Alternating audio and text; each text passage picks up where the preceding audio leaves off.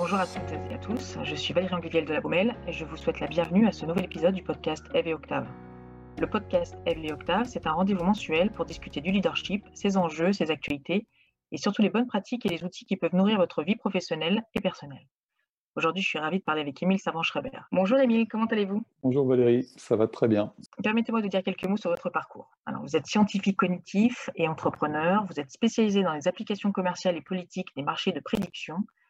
C'est à l'université de Carnegie Mellon aux États-Unis que vous êtes formé, d'abord en mathématiques appliquées, ensuite en psychologie cognitive. Vous avez d'abord été ingénieur en intelligence artificielle et conseiller de l'OCDE sur les neurosciences de l'apprentissage. En 2000, vous avez été l'un des pionniers de l'intelligence collective numérique avec l'entreprise que vous avez fondée aujourd'hui. Elle s'appelle Hypermind. Vous avez donné de nombreuses conférences sur les marchés prédictifs dans des institutions telles que la Banque mondiale, le Collège de France. Vous enseignez aussi à Sciences Po et à l'Université Mohamed VI Polytechnique au Maroc. Et vous êtes aussi auteur. Votre dernier livre est intitulé Super Collectif, la nouvelle puissance de nos intelligences. Il est paru chez Fayard en 2018. Alors, Émile, commençons par un sujet central de votre livre. Qu'est-ce que l'intelligence collective? L'intelligence collective, c'est d'abord euh, de l'intelligence.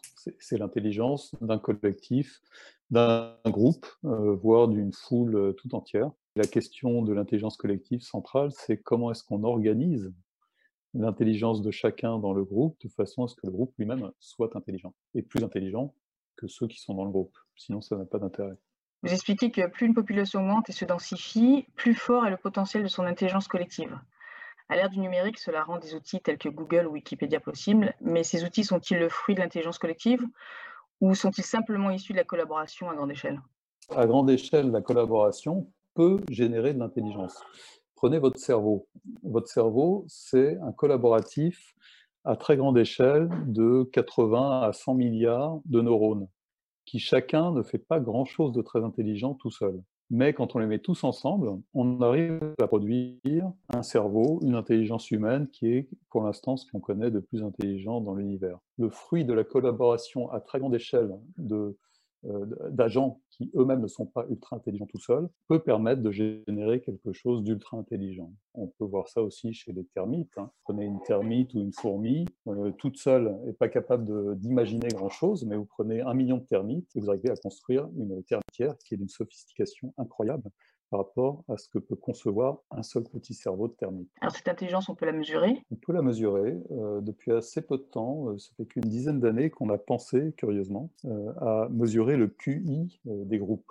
Hein, ça mmh fait plus de 100 ans qu'on sait mesurer le QI individuel, le quotient intellectuel, ça a été inventé en France, 1903 ou 4, mais on n'avait jamais pensé à mesurer l'intelligence des groupes. Alors quand les scientifiques du MIT et Carnegie Mellon se sont dit, tiens, ben, on va on va voir si on arrive à mesurer le QI d'un groupe. Ils se sont rendus compte d'une chose très intéressante, c'est que oui, on peut le mesurer, on peut qualifier l'intelligence d'un groupe. Et puis, deuxièmement, il y a des groupes qui sont plus intelligents que d'autres.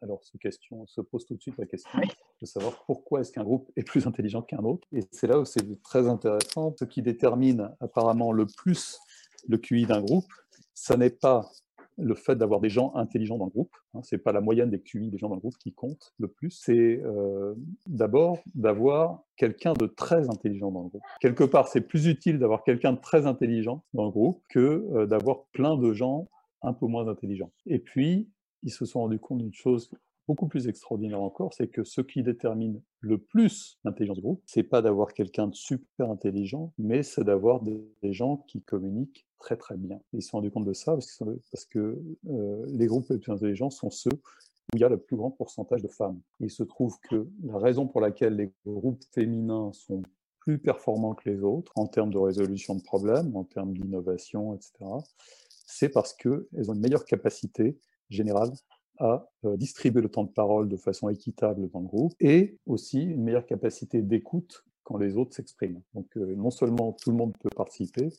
mais en plus, quand chacun participe, les autres écoutent. Et cette euh, qualité de la communication dans les groupes qui sont plus féminisés est déterminante pour la capacité du groupe à être intelligent. Finalement, les groupes où il n'y a, pas de, a pas de femmes, comment ça se passe? Alors, les groupes où il n'y a pas de femmes peuvent être quand même intelligents, parce que la, seule, la, la leçon à tirer de tout ça, ce n'est pas qu'il faut mettre que des femmes pour avoir un groupe intelligent, c'est qu'il faut cultiver la capacité de communication et d'écoute chez chacun, hein, qui se trouve statistiquement un peu plus euh, un peu plus disséminée, un peu plus importante chez les femmes, mais que chacun peut cultiver, même chez les hommes. Hein. Et d'ailleurs, il y a des hommes qui sont très très doués là-dessus, qui sont meilleurs que beaucoup de femmes. Expliquez aussi qu'il y a deux grands facteurs dans la composition d'un groupe qui déterminent son intelligence collective, sa diversité et son expertise. Alors, lorsqu'il s'agit de diversité, c'est vrai que le mot peut porter à confusion. De quel type de diversité parlez-vous? Alors, on parle de diversité cognitive, c'est-à-dire que ça ne sert à rien d'être en groupe euh, à réfléchir tous ensemble si tout le monde pense déjà pareil. À ce moment-là, autant réfléchir chacun de son côté, tout seul, ça donnera la même chose. Donc, pour que le groupe soit intéressant, qu'il ait une intelligence collective qui est au-delà de l'intelligence de chacun, il faut qu'il y ait une diversité de pensée, une diversité de réflexion, une diversité d'angles d'attaque sur le problème, qui peut venir euh, d'un background professionnel différent, qui peut venir euh, du fait d'être dans une fonction différente dans l'entreprise. Il faut assembler des gens, il faut cultiver la diversité des approches autour du problème en multipliant euh, les angles, les points de vue sur le problème. Il se trouve aussi que la diversité du coup euh, physique, la diversité euh, personnelle, telle qu'on entend aujourd'hui un peu plus, la diversité raciale, la diversité des genres, la diversité des générations, etc., peut aussi jouer, bien sûr, elle joue sur la diversité cognitive, mais elle a un double impact qui est qu'elle va forcer les gens, parce qu'ils sont au milieu d'autres qui ne leur ressemblent pas, ça va les motiver à réfléchir plus pour eux-mêmes. La tendance naturelle de chacun d'entre nous, quand on est entouré de gens qui nous ressemblent beaucoup, c'est d'arrêter de réfléchir en se disant que les autres vont réfléchir à notre place, puisque de toute façon, ils sont comme nous. On ne va pas réfléchir mieux qu'eux. Mais quand on est entouré de gens qui ne ressemblent pas, parce qu'ils sont plus jeunes, parce qu'ils n'ont pas la même couleur de peau, parce qu'ils n'ont pas le même genre, parce qu'ils n'ont pas le même âge, etc., eh on se dit qu'on a intérêt à réfléchir pour soi-même. Donc, c'est une tendance un petit peu, euh, on pourrait dire que c'est le, côté sombre euh, de l'intelligence collective, mais en fait, ça motive l'indépendance d'esprit qui est essentielle à l'intelligence du collectif. C'est quand chacun réfléchit de façon très indépendante que le collectif peut profiter de l'intelligence de chacun et du coup atteindre une intelligence supérieure. Si on, on rassemble des gens n'importe comment. Est-ce que ça marche? Est-ce que ça garantit une émergence spontanée d'une intelligence collective ou il faut y réfléchir, construire le groupe? Oui, alors l'intelligence, l'intelligence collective, c'est une question de nombre euh, d'abord, et puis c'est aussi une question d'organisation, absolument essentielle. D'ailleurs, pour revenir euh, à nos termites euh, du, début du podcast, dans la termitière, il y a à peu près un million de termites. Et si on prend, et, dans chacun de, ces cerveaux de termites, il n'y a que très très peu de neurones. Hein. Et donc si on prend l'ensemble de tous les neurones dans l'ensemble de la termitière d'un million de termites, on a à peu près trois fois plus de neurones que ce qu'il y a dans un seul cerveau humain. Mais on voit bien qu'un million de termites ensemble, même avec trois fois plus de neurones qu'un cerveau humain, est incapable d'imaginer une cathédrale. Ils peuvent faire une termitière, mais pas une cathédrale, alors qu'un seul cerveau humain est capable d'imaginer une cathédrale tout entière. Et donc, on voit que c'est à la fois une question de nombre, il faut beaucoup de neurones dans les deux cas, mais qu'on peut faire aussi beaucoup plus avec beaucoup moins de neurones si c'est beaucoup mieux organisé. Et dans le cerveau humain, c'est beaucoup mieux organisé que dans une termitière. Donc l'organisation est fondamentale à l'intelligence collective. C'est pour ça que je dis souvent, L'intelligence collective, c'est une intelligence artificielle. Elle se construit. Euh, si on laisse un groupe euh, discuter d'un problème euh, spontanément de façon inorganisée, eh bien spontanément, le groupe ne va pas exhiber d'intelligence collective. Ça va devenir cafouillis, d'idées reçues, de faux consensus, etc. Et d'ailleurs, on a tous eu l'expérience de devenir moins intelligent quand on est dans un groupe que quand on est tout mmh. seul. Hein. la foule a naturellement tendance à abêtir ceux qui en font partie, à moins que l'on ait mis en place des processus qui permettent à cette foule de réfléchir ensemble. Alors, que la foule soit intelligente pour que le groupe soit intelligent, il suffit de suivre la recette. On a déjà évoqué la diversité des opinions. Il faut qu'il y ait plein de gens avec des, opinions différentes. Il faut que le processus euh, que l'on met en place pour les faire réfléchir incite, encourage chacun à dire ce qu'il pense ce qui n'est pas évident. Il y a beaucoup de situations dans un groupe où on n'est pas encouragé à dire ce qu'on pense, on est encouragé plutôt à, être d'accord avec les autres, parce que c'est moins dangereux pour sa carrière ou pour sa vie.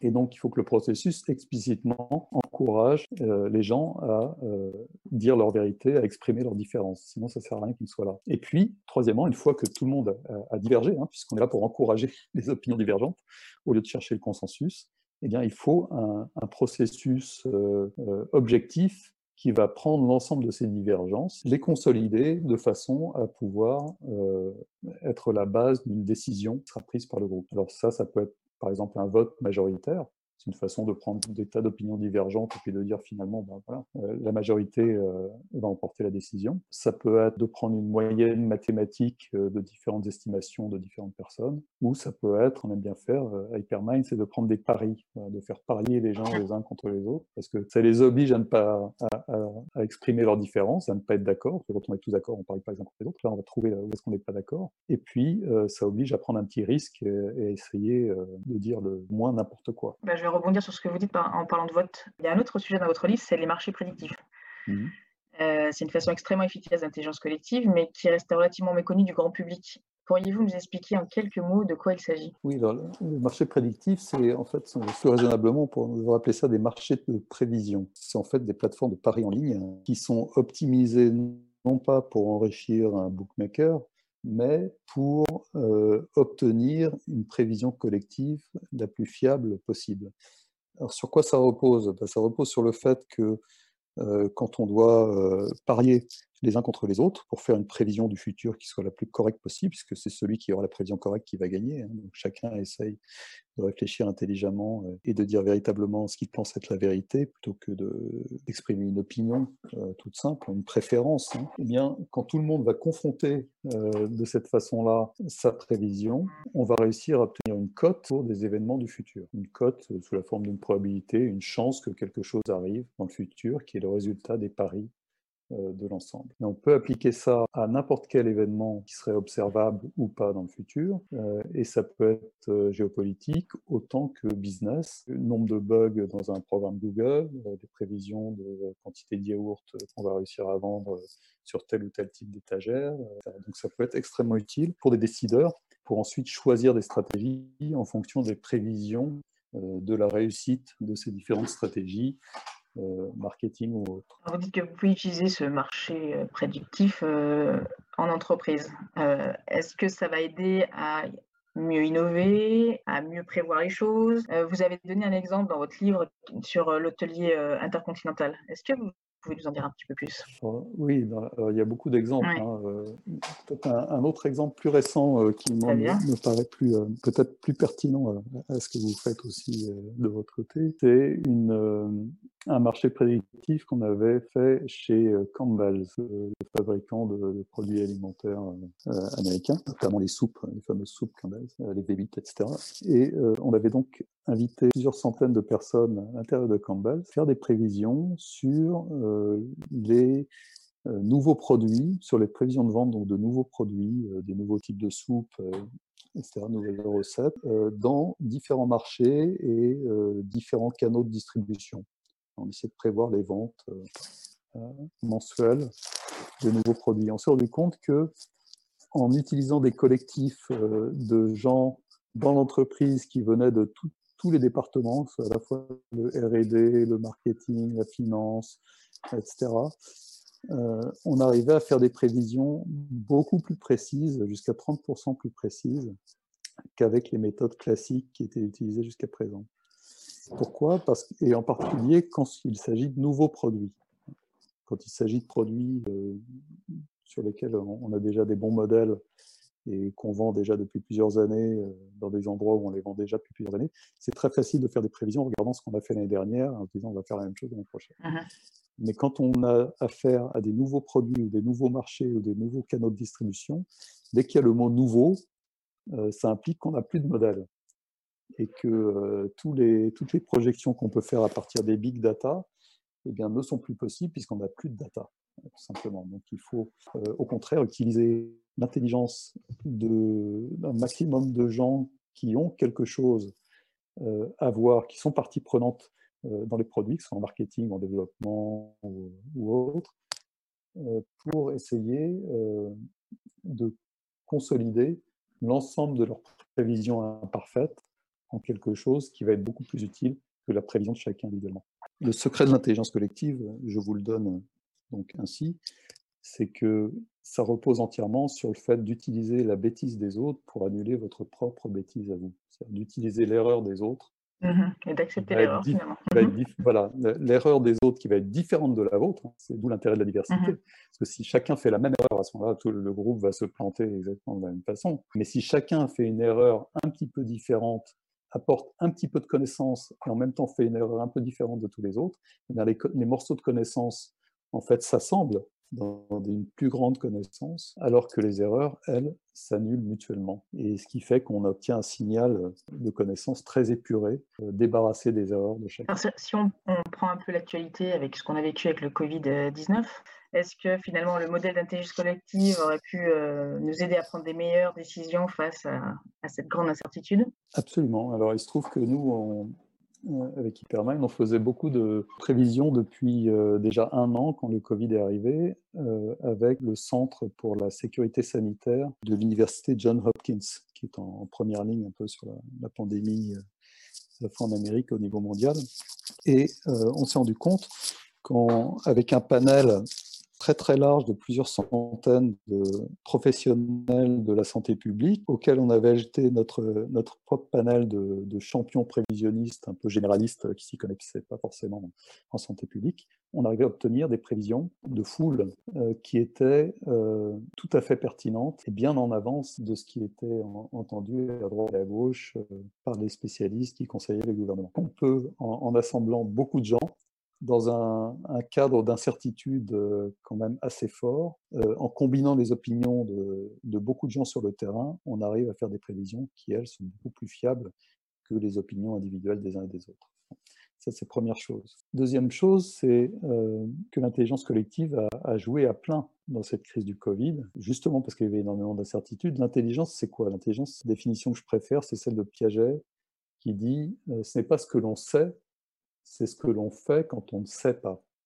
Et on s'est rendu compte que dans une situation où personne ne savait finalement quoi faire, puisque c'était un nouveau virus, on ne savait pas très bien comment il se comportait, on ne savait pas très bien comment gérer euh, ce genre de pandémie, ça fait très longtemps qu'on n'a pas géré une pandémie, eh bien chaque gouvernement, dans, chacun des pays, a essayé quelque chose de différent. Et, personne n'a fait ça parfaitement. Mais tout le monde était, chaque gouvernement observait ce que les autres gouvernements faisaient dans tous les autres pays et grâce à ça, on a pu quand même très rapidement converger vers un modèle euh, de confinement plus euh, tests généralisés, plus traçabilité, etc., qui a permis à la plupart des pays qui ont fait ça sérieusement de pouvoir gérer l'épidémie euh, mmh, de façon assez efficace.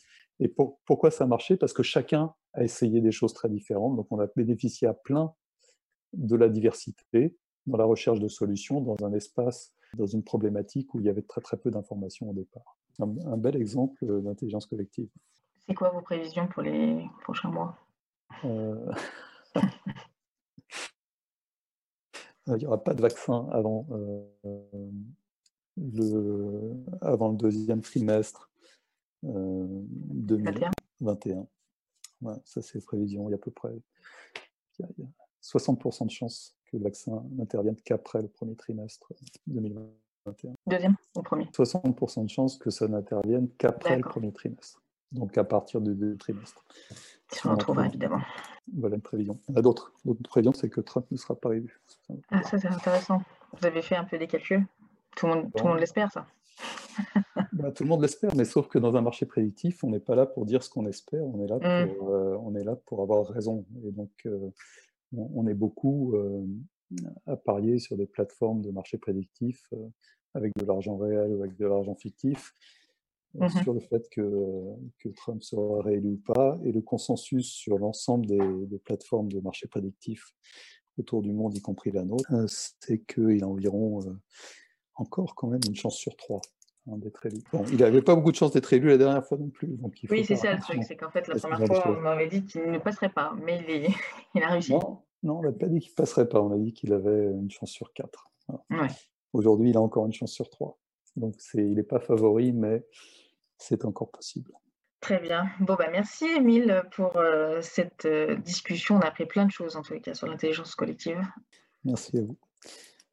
Et euh, si cette problématique des marchés prédictifs vous intéresse, je vous invite tous à, venir vous y entraîner sur notre concours de, de prévision publique sur hypermind.com Ah, chacun est bienvenu, c'est gratuit et, c'est assez amusant. Super, bon, on va, aller faire un tour alors sur hypermind.com. Pour ceux d'entre vous qui souhaitent poursuivre la conversation, je vous invite à suivre sur Instagram, Facebook, Twitter et LinkedIn. Vous y trouverez également plus de contenu sur le leadership et d'autres sujets liés au travail. Merci d'avoir écouté le podcast Eve et Octave. Je vous donne rendez-vous ici le mois prochain pour un autre épisode inspirant.